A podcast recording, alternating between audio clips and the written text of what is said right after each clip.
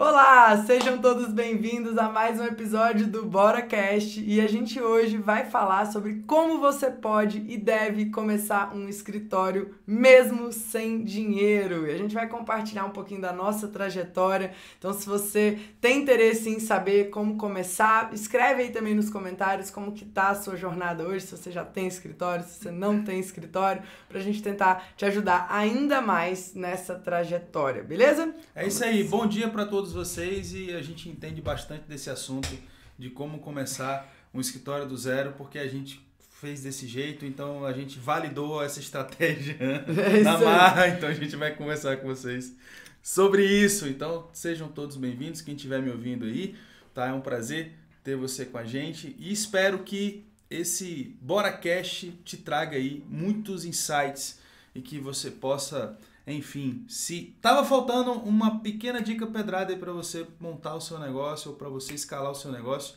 espero que é, esse nosso bate-papo aqui te ajude. Pronto. Eu queria ver com vocês se está tudo certo com o áudio, se vocês estão vendo e ouvindo bem. Essa é a primeira vez que a gente usa aqui nessa transmissão ao vivo esse microfone Ultra Mega Blaster que o nosso grande amigo aí, Igor Pinheiro do Inova Civil, nos deu a dica. A gente fez a esse investimento aqui no escritório para poder trazer um conteúdo ainda melhor para vocês. Então me digam aí se está tudo certo com a transmissão. Pessoal, principalmente do YouTube, no Instagram, eu sei que está tudo certinho.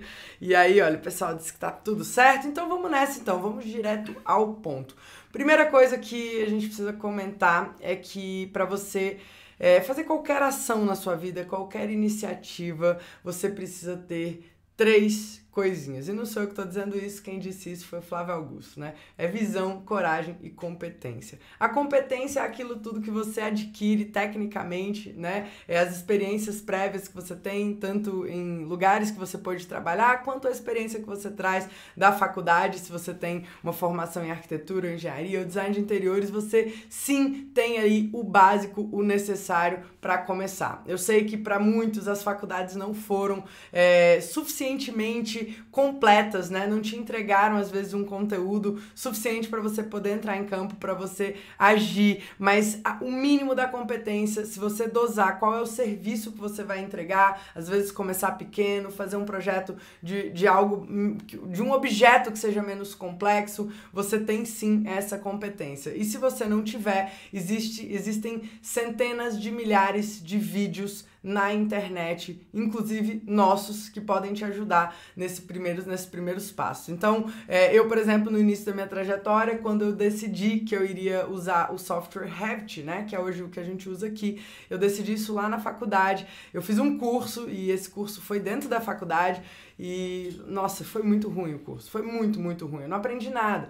Só que eu decidi que aquela competência precisava estar incorporada pela visão que eu tinha do mercado. E aí eu me debrucei, na verdade, foi um, um meio que um golpe meio kamikaze. Eu acho que eu já contei essa história aqui no outro ela episódio. Ela é maluca, não, ela é maluca. ela já tava com. Né, a galera chama de TCC, né, esses trabalhos da faculdade aí, né, que a gente faz, né, trabalho final de graduação.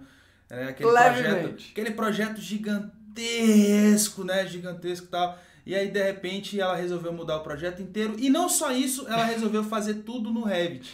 Se ninguém te chamou de doida é porque tem alguma coisa de errado. Rapaz, então, até hoje, quando eu lembro disso, eu arrepio. Eu é, arrepio. faltavam dois meses e meio pra minha entrega e eu decidi realmente, eu falei, olha, eu vou pro tudo ou nada, eu gosto dessas ações, sabe, assim, tem dois tipos de pessoa. Tem a pessoa que gosta de sofrer e demorar e tirar o band-aid, né, lentamente. Eu sou daquelas pessoas que eu demoro a tirar, mas na hora que eu decido tirar, eu tiro ele de uma vez. Então, o Revit foi basicamente isso. Eu olhava aquilo, eu via aquele movimento, isso há quase 10 anos atrás, atrás eu pensava, olha, eu preciso é, migrar para essa ferramenta. Naquela época eu tava, usava o AutoCAD, mas enfim, eu só queria ilustrar essa coisa da visão, coragem e competência, né? Você tem que ter a competência, você tem que ter a visão, falar assim, olha, eu quero ir para aquele lugar. Então eu lembro desde a faculdade, o meu sonho, desde antes de entrar na faculdade, né? Quando eu entrei na faculdade é porque eu tinha uma vontade, um sonho de abrir o meu escritório. Isso já estava assim dentro da minha, da minha raiz. Meus pais são empresários, então sempre tive essa, essa vontade. Mas eu achava, né, num determinado momento, que isso ia demorar muito. Eu imaginava que eu ia me formar, eu ia passar pelo menos entre 5 a 7 anos trabalhando num lugar que eu gostava, para depois eu ter ali a competência que eu acreditava que eu precisava ter para poder empreender nesse segmento. Mas é, a, o que, que aconteceu? A vida, ela vai, né? A vida é uma caixinha de surpresa, como diria Joseph, Joseph Klimber. Ligaram aí também, gente. Uh, Joseph Klimber. Quem não viu, quem não viu ainda, cara, veja, é do Melhores do Mundo aqui de Brasília, que é uma companhia de comédia. É, é, Joseph Klimber, meu amigo, depois vocês botam aí no YouTube, vocês vão bolar de rir, né? A vida é uma caixinha de surpresa. É, né? Sei. E aí a gente. O que que aconteceu? Eu me formei e quando eu me formei, eu trabalhava num, num escritório que aprendi bastante lá, mas não era aquele escritório que eu sonhava em trabalhar pelos meus próximos cinco ou sete anos, né? Eu tinha essa visão, eu falava, poxa, eu preciso passar ali um tempo dentro de um, de um local, fazer o meu melhor, crescer o máximo ali, quem sabe até me tornar né, associado. Eu lembro que eu tinha essa, essa, essa vontade dentro de mim. E aí... Ambição, né, pô? Acho que tem que falar a palavra certa, isso é ambição. Ambição é diferente de ganância, tá, pessoal? Então a gente precisa realmente interiorizar que você tem que ter ambição, ambição na vida, boas ambições, ambição de crescer, ambição de ter uma qualidade de vida, ambição de poder oferecer o melhor para sua família, ambição de chegar onde você quer chegar. Sim, você é merecedor no momento em que você se esforça e, né, e coloca em prática as estratégias certas. Né? A Rafa falou aqui dessa coisa do, da faculdade, não sei o que. Eu vejo muita gente que não tem intenção no que está fazendo, segue a carreira diplomática dentro da arquitetura e da construção. Então, assim, cara, seja mais intencional, vá atrás do conhecimento específico para você colocar em prática e atingir um objetivo específico. Né? A Rafa falou aqui do Flávio Augusto, ele não tem diploma de nada, o cara. Então, todo negócio que ele vai entrar, todo tipo de é, empreendimento né, que ele quer empreender, digamos assim, ficou meio redundante, mas é isso mesmo.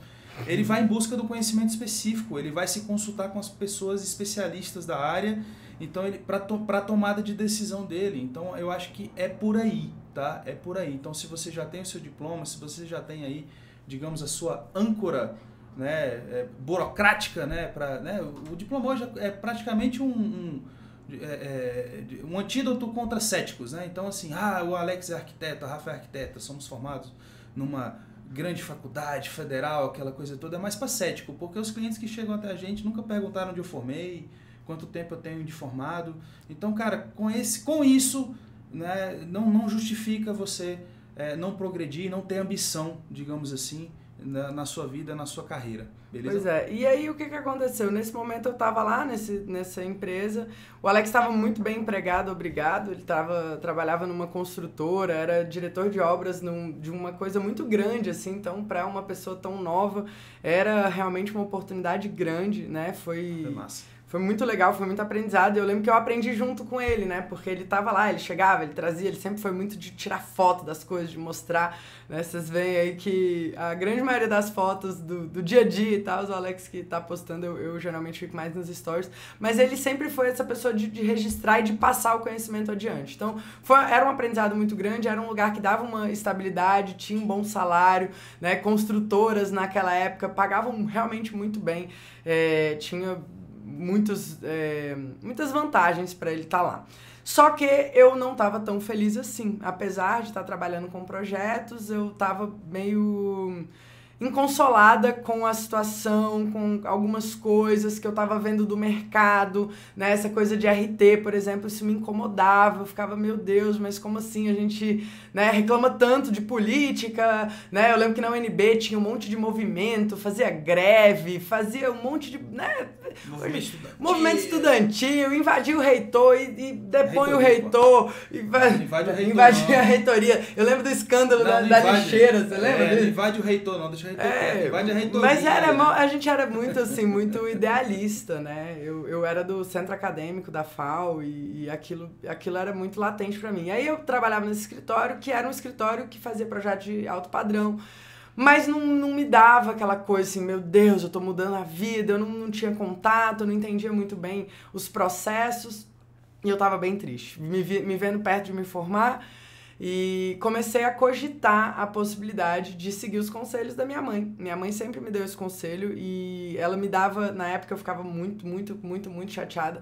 E hoje eu entendo que era com muito amor, sabe? Ela queria muito que eu fizesse um concurso público, mesmo tendo sido empresária a vida inteira, mesmo tendo sido tendo, tendo tido várias empresas, ter empreendido, ter tido liberdade, tudo aquilo que a gente né, vê no, empre no empreendedorismo.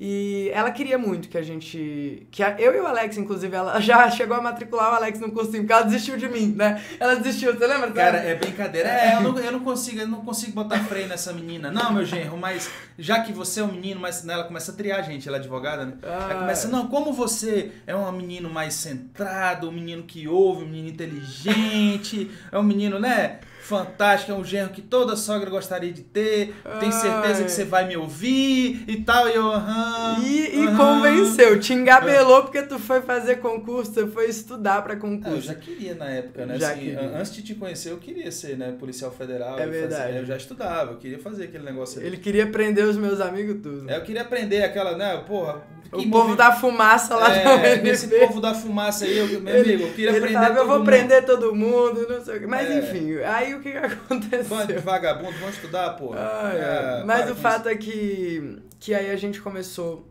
nessa, nesse meio tempo eu tava bem chateada, pensei em fazer concurso público e, e eu pedi de verdade, eu não sei se você acredita em Deus ou não, mas eu pedi a Deus, eu falei assim, cara, me dá um, um sinal, me mostra alguma coisa, eu preciso entender qual é o caminho que eu tenho que trilhar na minha vida, eu tenho filha, eu não posso deixar faltar nada para minha filha, né, na época, não sei se vocês sabem, a gente teve, é, nosso relacionamento de namoro foi bem curto, breve, em menos de um ano a gente já tava casado e grávida, literalmente, e foi muito louco, nossa vida sempre foi meio acelerada, né? Acho que essas coisas sempre, sempre foi muito intensa, meu amigo. A gente vai fazer 10 anos de casado e já passou muita água debaixo dessa ponte. Exatamente. E nessa época a gente precisava dessa, dessa, dessa, desse caminho, né? Eu falava assim, meu Deus. E eu recebi uma ligação de um escritório que eu tinha ido fazer uma entrevista mais de um ano antes. E esse escritório tinha me chamado é, para um projeto que não tinha saído. E na época eu lembro que eu até pensei assim, hum, eu acho que isso aí foi porque eu não fui selecionada, eles não quiseram me dizer, né? Eles ficaram sem graça de me dizer que eu não tinha sido selecionada, mas tudo bem, vida que segue, né? Às vezes é porque não era para mim mesmo e, e tá tudo bem, né? A gente tem que aceitar mesmo a realidade que a gente tá instalada. Eu, eu lembro que isso sempre foi meio que natural pra gente, essa coisa do aceita que dói menos. E hoje em dia eu tenho ouvido muito o Ítalo Marcilli, né? Doutor Ítalo, ele foi até palestrar lá no nosso evento. E ele falou disso, de você entender a realidade que você está instalado e fazer o melhor que você pode naquela realidade. Né? Porque tem gente que fica reclamando, tem gente que fica de, né, ai, mas não podia ser assim, que mundo injusto, que mundo cruel, né? Aquela coisa meio alto da compadecida. E naquela época a gente pensou, poxa, é, eu, eu, na época, né, eu falei assim, eu acho que eu não fui selecionada, mas vida que segue. Vamos lá, segue o barco, vou fazer concurso então, tudo mais. E aí recebi a ligação desse escritório. E eles me fizeram duas perguntas, duas. Eu tava a menos de 15 dias de apresentar o meu projeto final e eles me perguntaram assim: é, você já formou? E a segunda pergunta: você sabe Revit?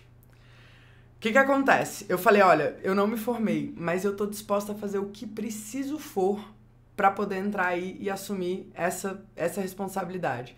Mas, ah, Rafa, você não tá em final de semestre, não é muito difícil a entrega, porque a gente precisa que comece, tipo, amanhã. Era uma coisa assim, sabe? E eu lembro que naquela época eu virei e falei assim, Alex, a gente, eu vou precisar da sua ajuda. Eu vou entrar. Eram oito horas por dia para uma pessoa que era né, estagiária, de repente virava, virei arquiteta e entrei num lugar que eu precisava dar o meu melhor ali e fazendo uma entrega de projeto final. Não sei se você já passou por isso, mas entrega de projeto filho, final. E com um filho pequeno. E com uma filha de, de um ano e pouco ali. Eu, eu, realmente, o projeto final de faculdade de arquitetura é uma coisa insana. Eu não sei se você já passou por isso. Alguém já passou por isso? Escreve aí que eu vou, vou querer ler esse comentário depois. Porque foi muito louco para mim. Foi, foi muito louco. Teve um dia que eu fiquei dois dias literalmente sem dormir. E aí eu me vi dois dias sem tomar banho, porque o dia não tinha virado ainda na minha cabeça. Então eu ainda tava naquele mesmo dia. Em média eu tomo um banho por dia, agora que eu inventei de tomar banho gelado, eu, to, eu tomo dois. Já tem seis meses, né? Tô até mais limpinha. Mas no final das contas. Antes eu tomava um banho só, cara, era o normal pra mim. E aí eu fiquei, eu lembro que, eu, que o Alex falou assim: você tá doida, calma, para, conversa lá, explica o que, que tá acontecendo, que você precisa desse tempinho pra terminar. E aí eu pedi lá pra eles pra eu sair uns dois, três dias um pouco antes do horário e deu tudo certo no final. Mas o que, que eu, essa história toda foi para chegar em que nesse momento eu comecei a entender e a, a ter a minha competência. O Alex continuava nesse, nessa construtora e por lá a gente ficou. Passaram-se alguns, acho que foram quase dois anos que eu fiquei lá.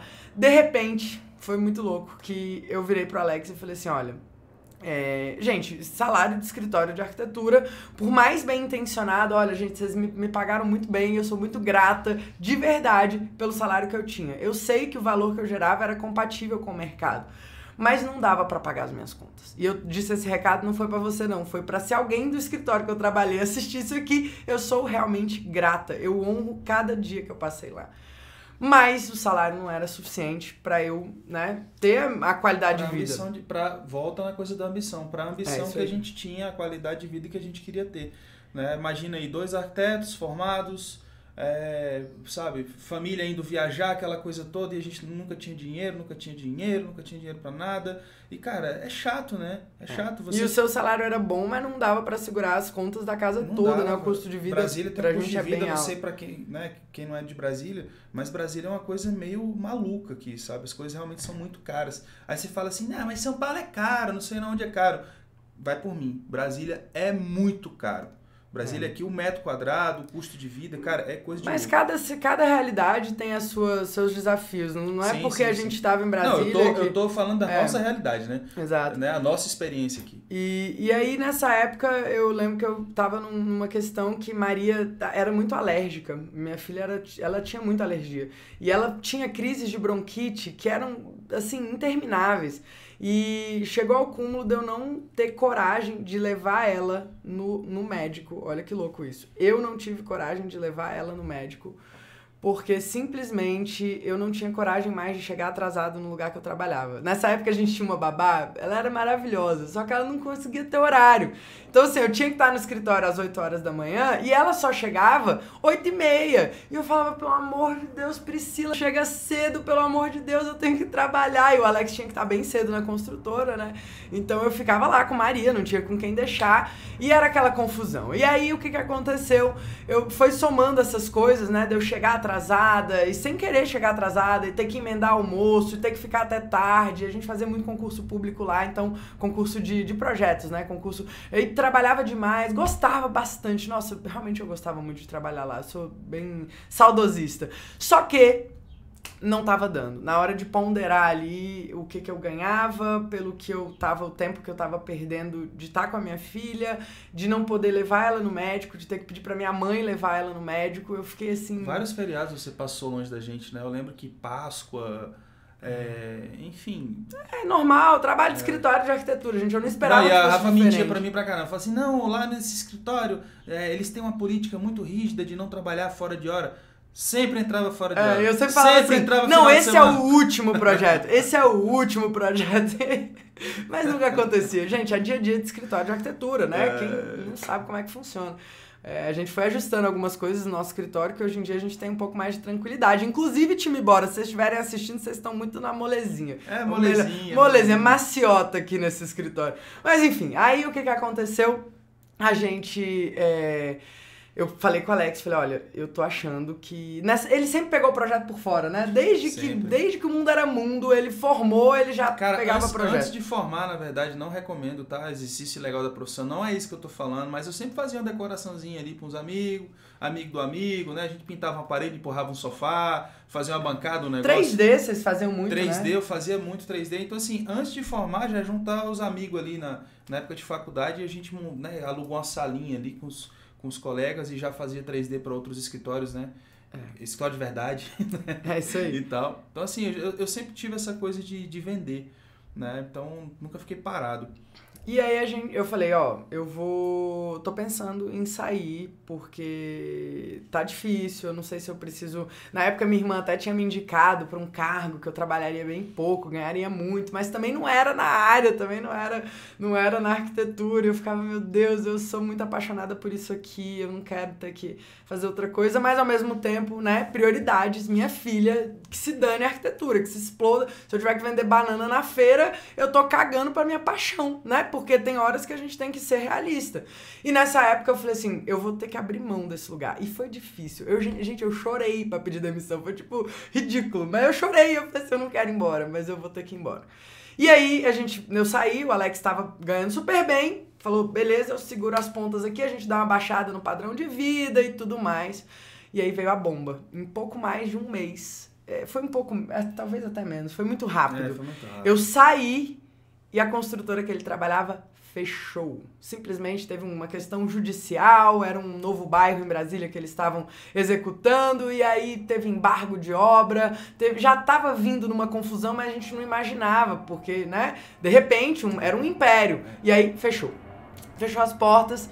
O Alex pegou uma rescisão, né, na época, tinha essa coisa, era, era CLT que ele tinha, pegou uma rescisão e falou assim: Meu Deus, e agora? O que, que a gente faz, né? Torra, torra das ricas, vamos no shopping, vamos torrar esse dinheiro. Falou: Não, pelo amor de Deus, a gente precisa viver. E a gente tinha ali, cara, era o suficiente para viver três, quatro meses, era uma coisa, né? Era muito pouco. E, e, e aí o Alex falou: Ó eu sempre peguei projeto. Vamos continuar pegando projeto, mas agora você me ajuda, oficializo você como, né, minha sócia. Antes era uma estagiária. Ele me botava para trabalhar. Falava assim: "Não, vamos tomar um vinho, amor", e abriu o computador. Falava assim: "É, faz esse render aí para mim". Você lembra disso? Era assim: "Não, hoje a gente vai ouvir uma música". Foi, eu sou investidor nato, é. né? Foi minha, minha, minha melhor estagiária, já casei com ela para ela não pedir demissão de mim, entendeu? Caramba, mas eu, eu era muito explorado. Ele me botava para trabalhar mesmo. Mas foi muito bom. Inclusive, eu lembro que o meu estágio em obra. Você lembra da faculdade? Caraca, eu assinei Você que assinou meu estágio em obra. Porque eu tinha estagiado em obra, mas não na época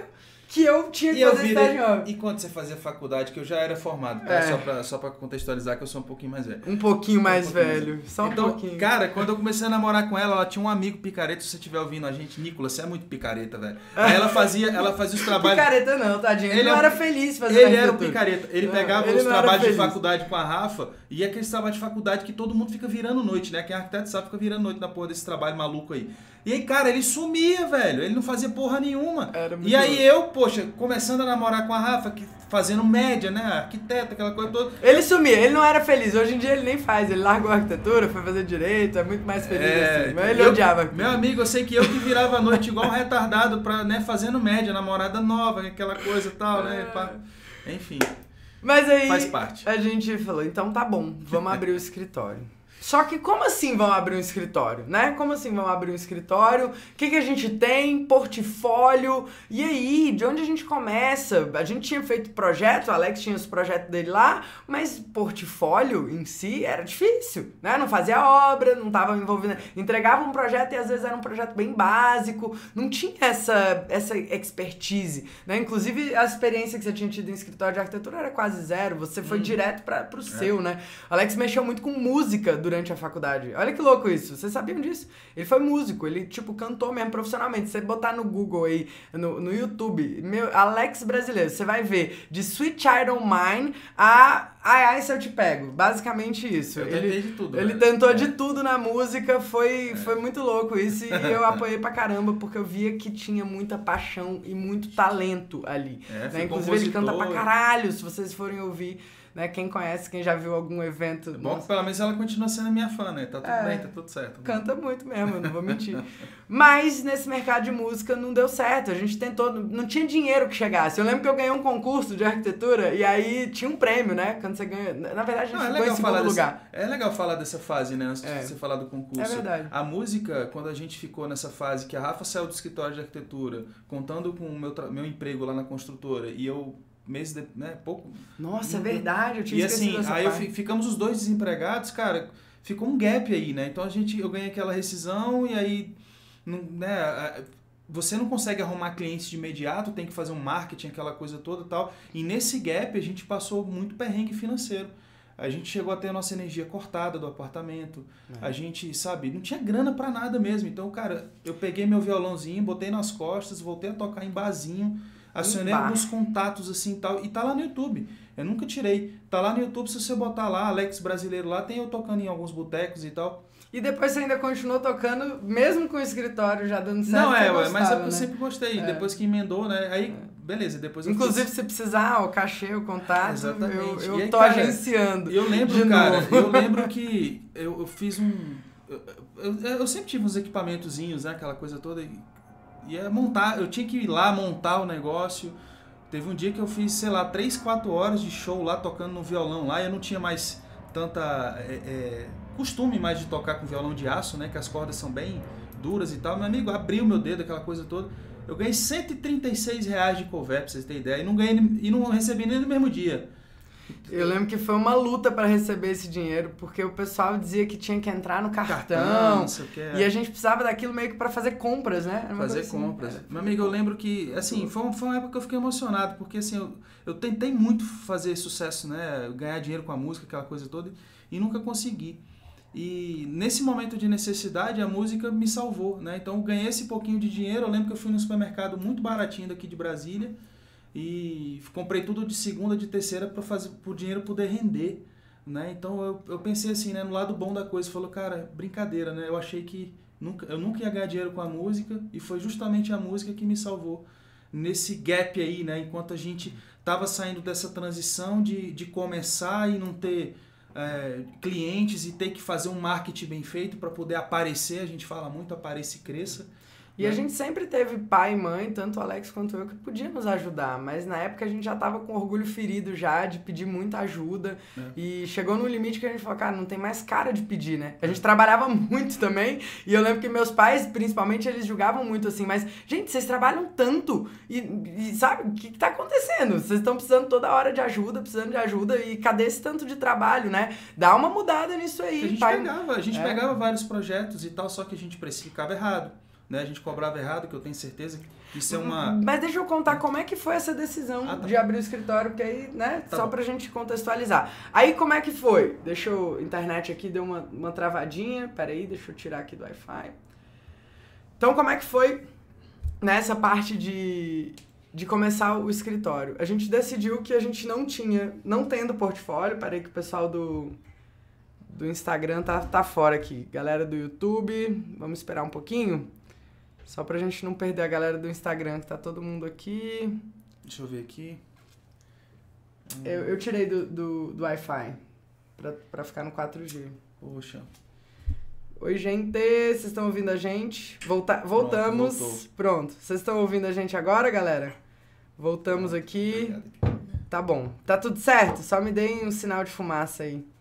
Tá bom? Pronto, voltamos. Então tá. Show. Aí foi o tempo até da Eliane trazer nosso cafezinho. Obrigada, Eliane. Top. Vamos tomar um café aqui, né? Gente, inclusive esse BoraCast tá acontecendo, vocês repararam que o horário tá meio, meio diferente? Geralmente a gente faz 13 e 13, né?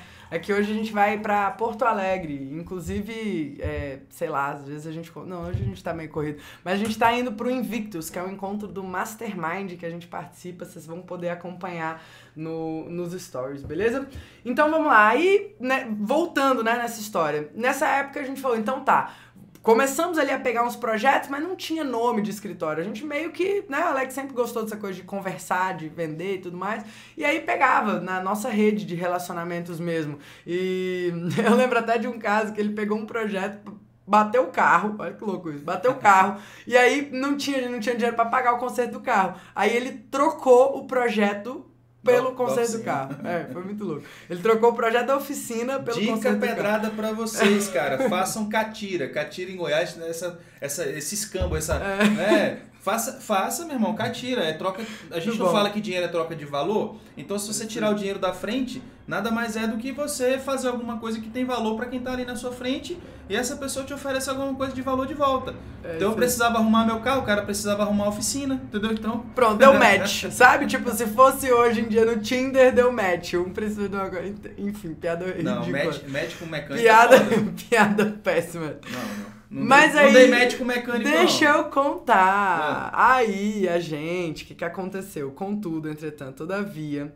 a gente pegou e chamamos aí alguns colegas. Vou mostrar, até vou botar aqui na tela para vocês, que foi nossos primeiros sócios, né? Eu já vou mostrar uma foto aqui dos nossos sócios já dentro do nosso escritório. Eu queria contar, deixa eu mostrar aqui para vocês. Mostra ó. pra galera do? Instagram Deixa eu também. mostrar pra galera do Instagram, peraí. Deixa eu A mostrar. gente já na nossa Ó. salinha ali. Você tá mostrando só.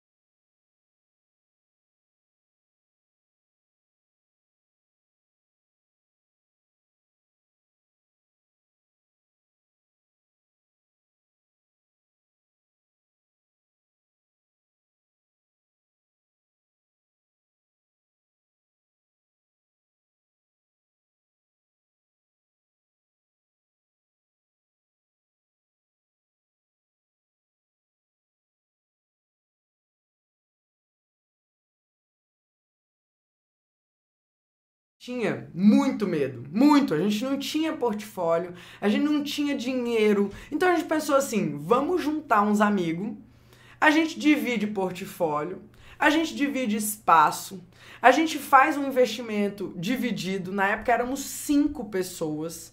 E aí são mais pessoas pensando, a gente sempre teve essa coisa de que ninguém faz nada grandioso sozinho. Isso sempre esteve assim muito latente pra gente. Então a gente nunca teve pretensão de fazer tudo só. Nunca. Realmente era, era algo que a gente não, não imaginava.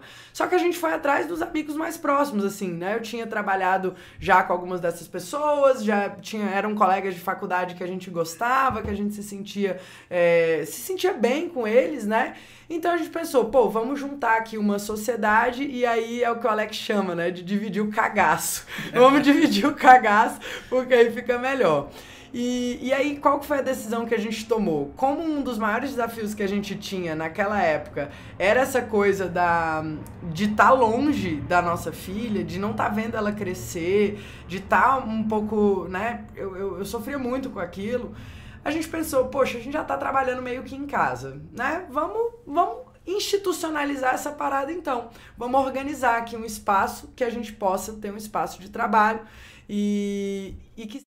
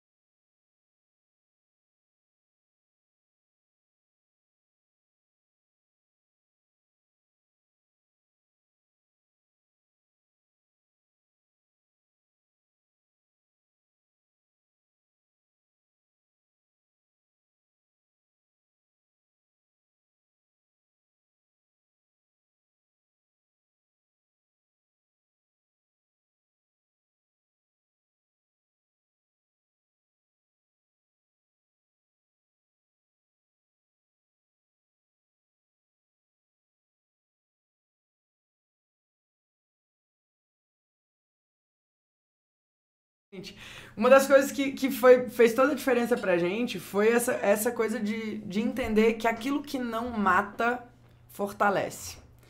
Aquilo que não mata fortalece.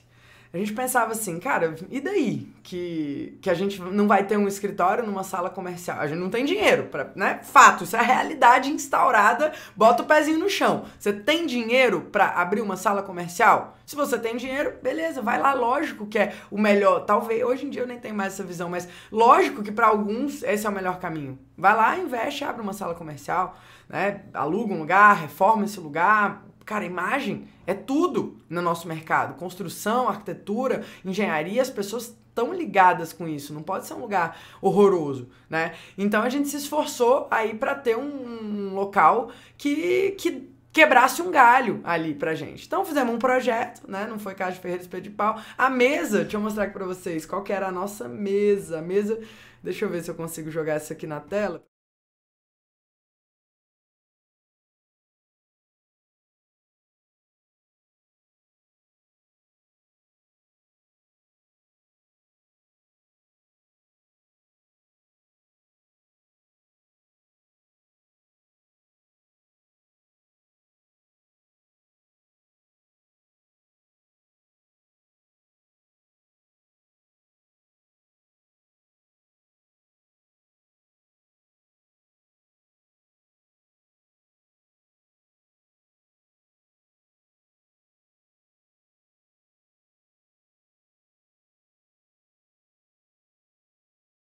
Assim da nossa sala e a gente fez um, uma porta de correio em MDF que se fechava e dali para dentro era o nosso apartamento, a nossa vida familiar. É. Né? E, cara, e não era raro, a gente foi crescendo, a equipe foi crescendo, foi crescendo, foi crescendo. Chegou a ter nove pessoas. Chegou a ter né? nove pessoas é. trabalhando. Tem foto disso também, tá?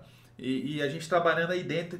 Aí chegava cliente pra reunião, aí ia todo mundo pra cozinha. Era muito louco. Era muito louco. Tinha que todo mundo pra cozinha. E a é. gente perdeu. Aí o que, que aconteceu? A gente começou a perder, né? Total. Hoje não tinha mais limite entre casa e trabalho. E aí perder a privacidade, decidiu... né? É, é. Mas basicamente, o que, o que a gente queria trazer aqui pra você, né? Como é que faz para abrir um escritório sem dinheiro? Você precisa entender que aquilo que não te mata te fortalece. Isso é em todo, toda e qualquer ação que você for tomar na sua vida. Aquilo que não te mata te fortalece. É, ter plano B é uma merda.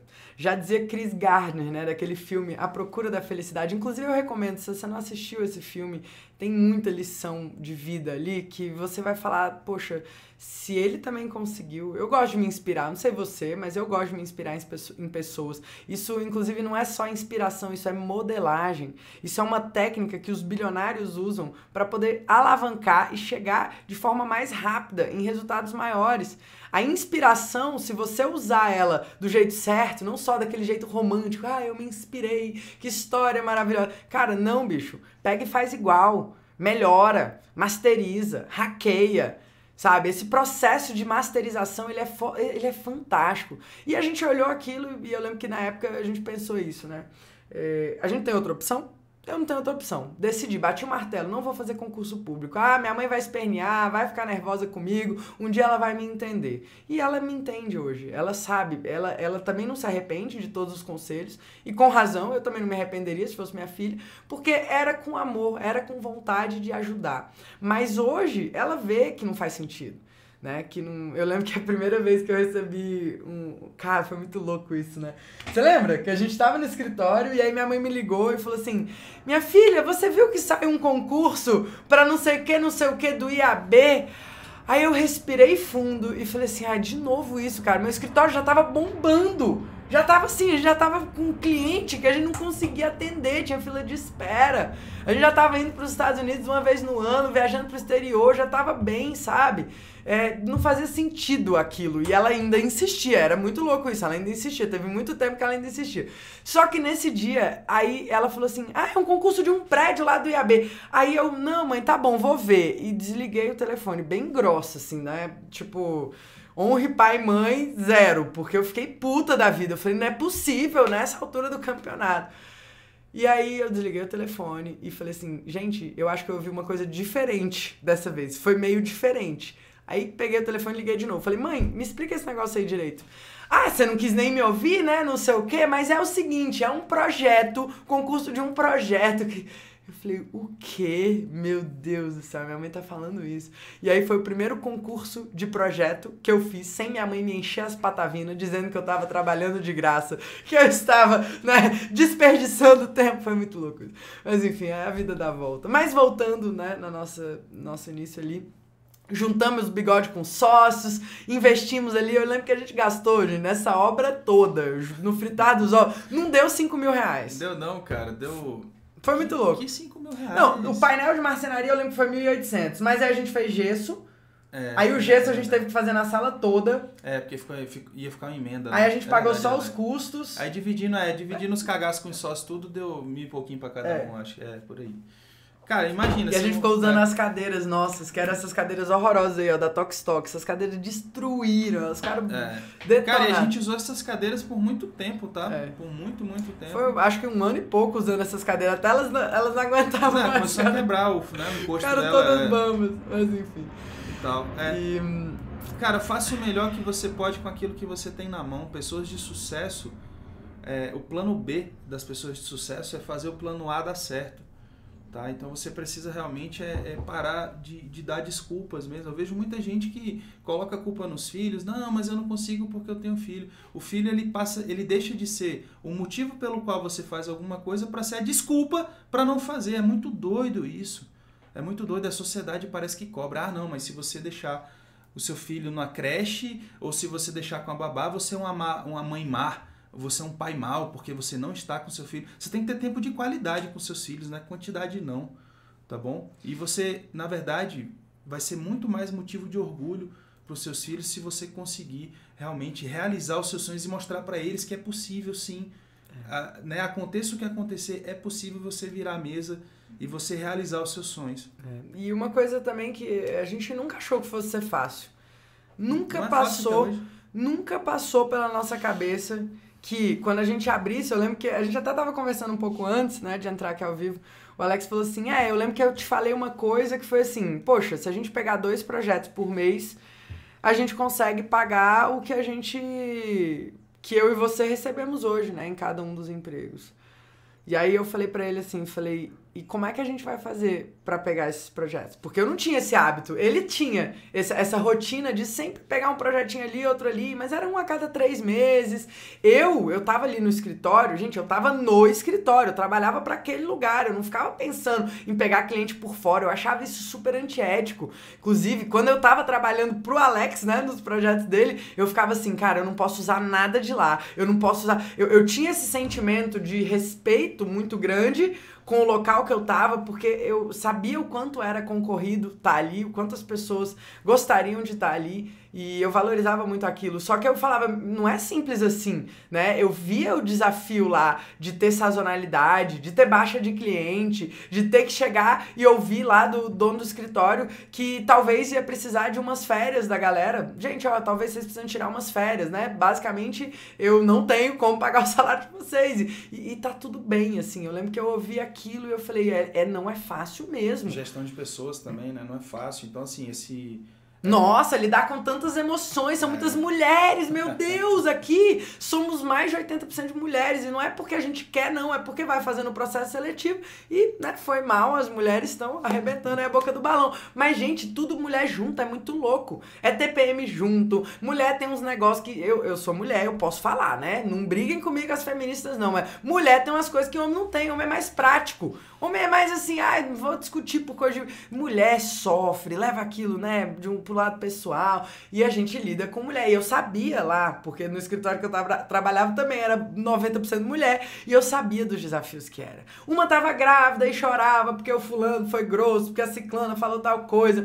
E eu falava, meu Deus, a gente vai entrar nisso. Eu achava que isso ia acontecer daqui a tantos anos. É os desafios de empreender, cara. E assim, eu acho que se eu puder dar uma dica pedrada para vocês em relação a isso, é, só vai, cara, só vai, tenta, testa, porque é, lógico, tem que modelar negócios para você ganhar tempo, modelar pessoas que já fizeram antes de você, para você, cara, ganhar tempo e você poupar dinheiro, para você pegar atalhos aí rumo aos seus objetivos.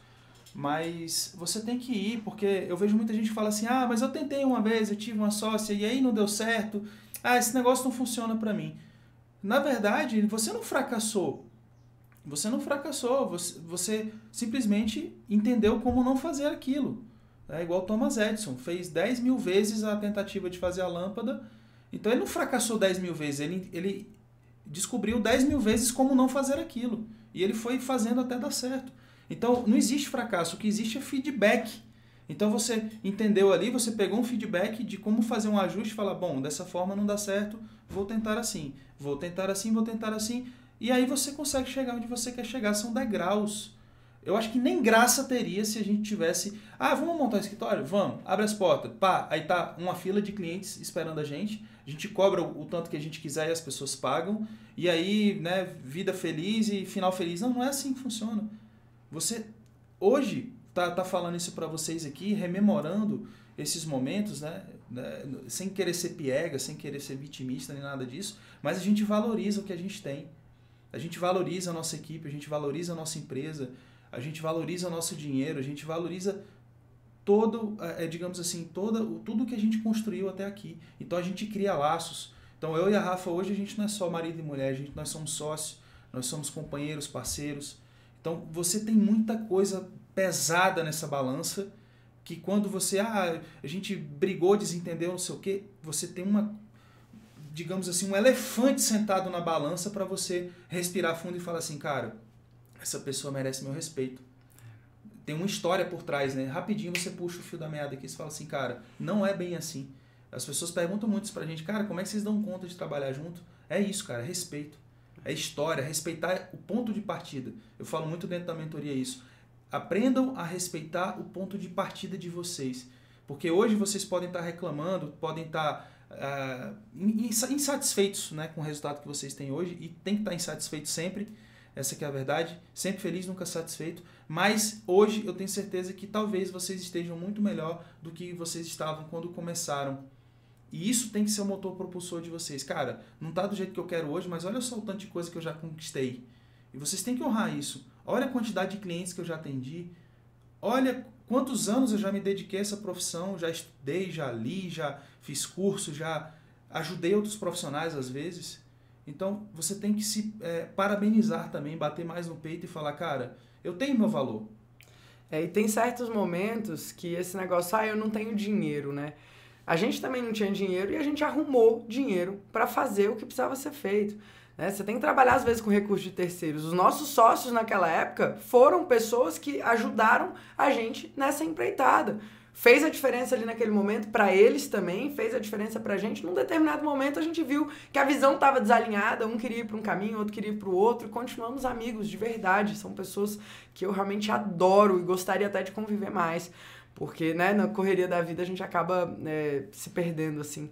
Mas, basicamente, você, você não pode... A, a, essa desculpa, eu não tenho dinheiro. Será que você não tem mesmo?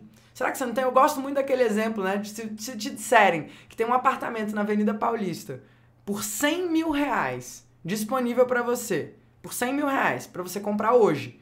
Sendo que amanhã você abre a boca, um apartamento que vale 2 milhões, você abre a boca, você vende por 1 milhão, você arruma ou não arruma dinheiro? É lógico que você arruma. Você só não arruma se você realmente não tiver prestado atenção no que eu falei. E, e, no seu escritório é basicamente isso. Se você acredita naquilo ali, se você encara como um investimento, você faz esse dinheiro aparecer. Você investe. E eu lembro que era quando a gente estava no fundo do poço que a gente foi mais embaixo ainda.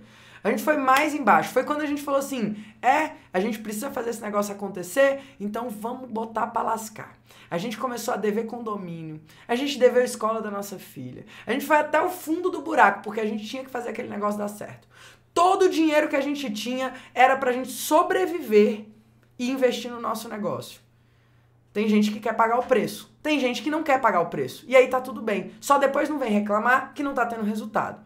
Que a gente mostrou aqui hoje para vocês foi exatamente os bastidores da nossa história. E eu quis trazer isso, eu falei com o Alex, falei, vamos falar sobre isso, porque a gente precisa mostrar a vida real, a vida como ela é, não é flores não. Não é brincadeira de criança. Não é, ai, de repente eu acordei arquiteto, ai, vou abrir um escritório. Não, cara. São decisões, são escolhas que você tem que fazer na sua vida. Levar a vida a sério. E falar assim, é isso que eu vou fazer. E aí, naquele momento, você dá o seu melhor. Ai, mas o meu melhor tem que ser perfeito. Então você já está no lugar errado.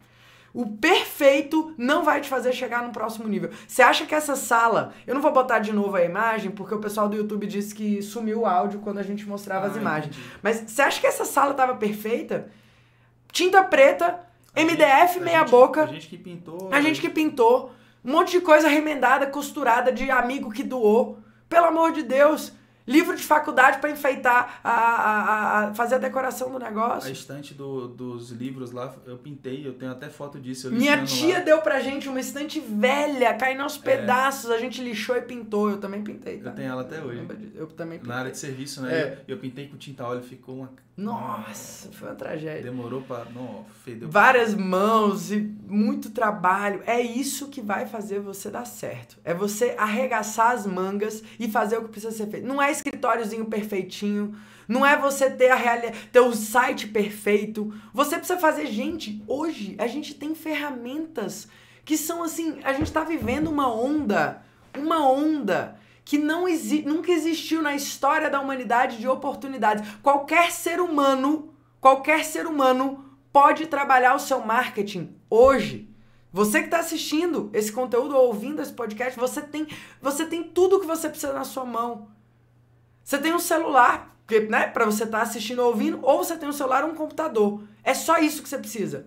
Tudo tá aí, a informação tá aí para quem quiser. Quer aprender a montar site? Nosso primeiro site. Eu que fiz. Eu que fiz. Eu sentei a bunda durante uma semana assistindo tutorial, pegando informação, ligando para amigo, entrando em fórum de madrugada com filho pequeno. Eu não falo isso pra me gabar, não. Eu falo isso pra você ver que é possível. E eu sempre fui zero à esquerda em tecnologia. Zero à esquerda. Sabe aquela senha do The Sims pra ganhar dinheiro? Eu não conseguia botar aquele negócio pra funcionar. Eu tinha uma amiga, Raíssa, ela era nerd pra caramba do The Sims. Cara, se não fosse ela, eu era mais pobre do The Sims. Eu só fazia, sabia fazer as casas. Só que eu precisava de dinheiro para fazer as famílias viver. E aí eu pedi ajuda pra ela. Isso aí deve ser estigma de arquiteto. Oxi. Você tem que fazer a casa, mas não sei ganhar dinheiro. Essa, essa é boa. Essa foi foda. Essa foi boa. Mas o fato é que eu, eu nunca fui boa com tecnologia. De verdade, É. nunca foi o meu forte. Só que entre eu e o Alex, eu era um pouquinho melhor.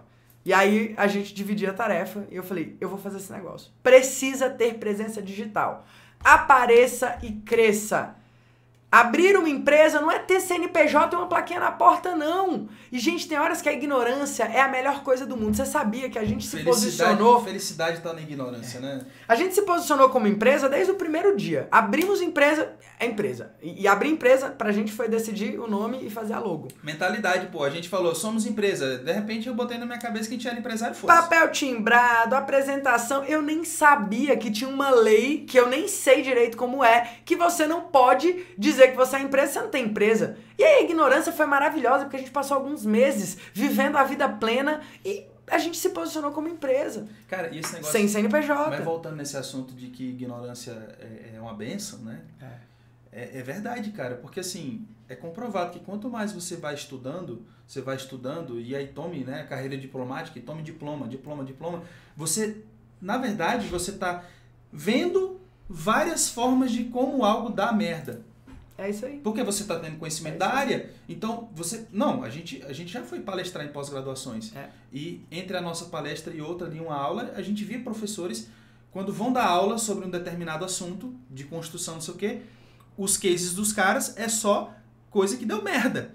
Então, imagina, você tá ali para pegar um diploma para atuar na área e tá ouvindo só merda, merda, merda, merda, merda, merda, merda, merda, merda. É, bicho, era melhor não saber, porque pelo menos eu ia ter coragem de ir, né? Agora vou ter que ter a coragem triplicada para poder vencer, né, o medo agora porque eu já não sou mais ignorante, né? Então é foda. Né? É, mas é isso, galera. Então foi basicamente essa a nossa trajetória. É, não desista, sabe? Entenda que desistir não é uma opção. Se você acredita nisso, vai. É possível. Hoje você tem tudo na mão. Cuida do seu marketing. Apareça e cresça. As entradas dos nossos projetos começaram assim. A gente começou a trabalhar marketing, rede social, fizemos site, começamos a falar sobre o nosso trabalho. Porque às vezes a gente não tem coragem de falar o que a gente faz. Às vezes as pessoas do nosso lado não sabem que você poderia oferecer algum serviço. E tudo é obra. Se você tem amigos, você tem potenciais clientes. E são essas pessoas que você às vezes vai ter que investir, às vezes vai ter que fazer projeto de graça? Sim. Às vezes vai ter que fazer um orçamento de graça? Sim. Mas sempre deixando claro o seu posicionamento. Entenda que é melhor você fazer de graça e alguém te dever um, um, um, servi um, um, um favor. Olha essa. É melhor você fazer de graça e alguém te, deve, te dever favor do que você fazer baratinho e ser taxado como profissional baratinho. O profissional baratinho, ele vai ser indicado por vai lá no fulano que ele é baratinho. Fala com fulano porque ele é baratinho. É muito difícil você reverter isso. Então, é melhor você fazer um favor para alguém, investir naquilo e tem horas que você vai ter que pagar o preço mesmo. A gente fez vários projetos para clientes fictícios. A gente precisava mostrar o nosso potencial. Então, a gente fala, pô, na faculdade tá tudo bem, ficar fazendo projeto para ninguém. Aí formei, agora eu não posso mais fazer. Agora subiu o rei na minha cabeça e. Cara. Ó, Vou só tangibilizar para vocês essa coisa de dever favor, né? Cara, dever favor é pior do que dever dinheiro. Dever dinheiro você vai lá junto a grana e paga. Dever favor é intangível, né? Então assim, um exemplo só para vocês entenderem, né? Imagina um banheiro para quem tá com dor de barriga. Meu amigo, o cara arrumar um banheiro para você na hora que você tá com dor de barriga, aquela que você tá suando, frio, meu amigo, você deve a vida pro cara depois. Como é que você paga um negócio desse? Né? Não tem como. Né? Então, realmente, não, não se permita ser taxado de profissional barateiro, de quebra-galho. Quem quebra-galho é macaco gordo. Entendeu? Então, você é melhor você falar, ó, bom, esse trabalho custaria tanto, eu cobraria tanto por ele, mas vou fazer uma parceria com você e tal, em vista aí do, do, do portfólio, que eu acho que é importante para mim, para o meu site e tal, tangibilizar, porque isso vai fazer a pessoa, inclusive, ter comprometimento com o trabalho que você está fazendo. Porque senão, cara, é o que, que vai acontecer? O que é de graça não tem valor, a pessoa vai pegar o seu projeto, né, um exemplo de projeto aqui, ela vai mudar o projeto inteiro na obra.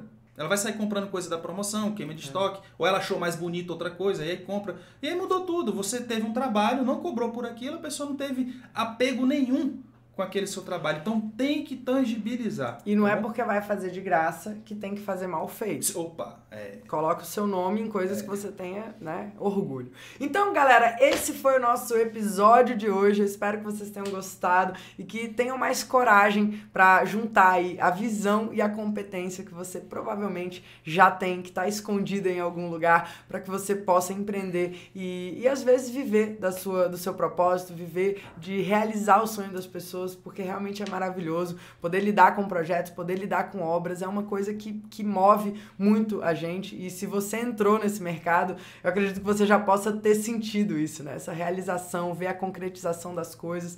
E eu acho que deveriam colocar naquela máxima, né? De todo homem, todo ser humano deve escrever um livro, ter um filho e plantar uma árvore. Deveria ter, realizar o sonho de outra pessoa. Porque realmente é. isso move montanhas. E eu espero que vocês tenham gostado. Se vocês gostaram, deixa a gente saber saber. Galera do Instagram, dá um print, compartilha aí essa, essa live, compartilha essa transmissão. O pessoal do YouTube que não está inscrito ainda no nosso canal, já aproveita e se inscreve. Se você está ouvindo esse áudio através de um podcast, compartilha com alguém. Vamos levar essa mensagem para mais pessoas e vamos fazer com que mais pessoas possam não só se inspirar, mas modelar aquilo que a gente fez e fazer melhor. E depois eu quero ouvir histórias de sucesso é, por causa disso que a gente compartilha compartilhou com vocês. É isso aí, galera. Foi um prazer estar aqui com vocês. Espero que alguma coisa do que a gente falou tenha feito sentido para vocês e consiga ajudar aí na vida de vocês, no negócio de vocês, tá bom? Forte abraço para vocês e até o próximo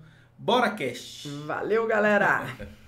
Valeu, galera do Muito Instagram. Bom. Um beijo grande para vocês. Vamos fazer o seguinte, vamos fazer um post agora. Vamos lá fazer um post e eu vou pensar aqui com o Alex numa frase e eu quero que todos vocês Todos, de verdade, ó. Tínhamos 60 pessoas aqui, pelo menos, pelo menos 50 comentários lá, né? Vou contar com vocês e deixa um comentário lá pra gente dizendo o que, que vocês acharam de saber desses nossos bastidores, se fez sentido pra gente poder fazer mais conteúdos dessa forma aqui com vocês. Um grande abraço e até mais. Valeu!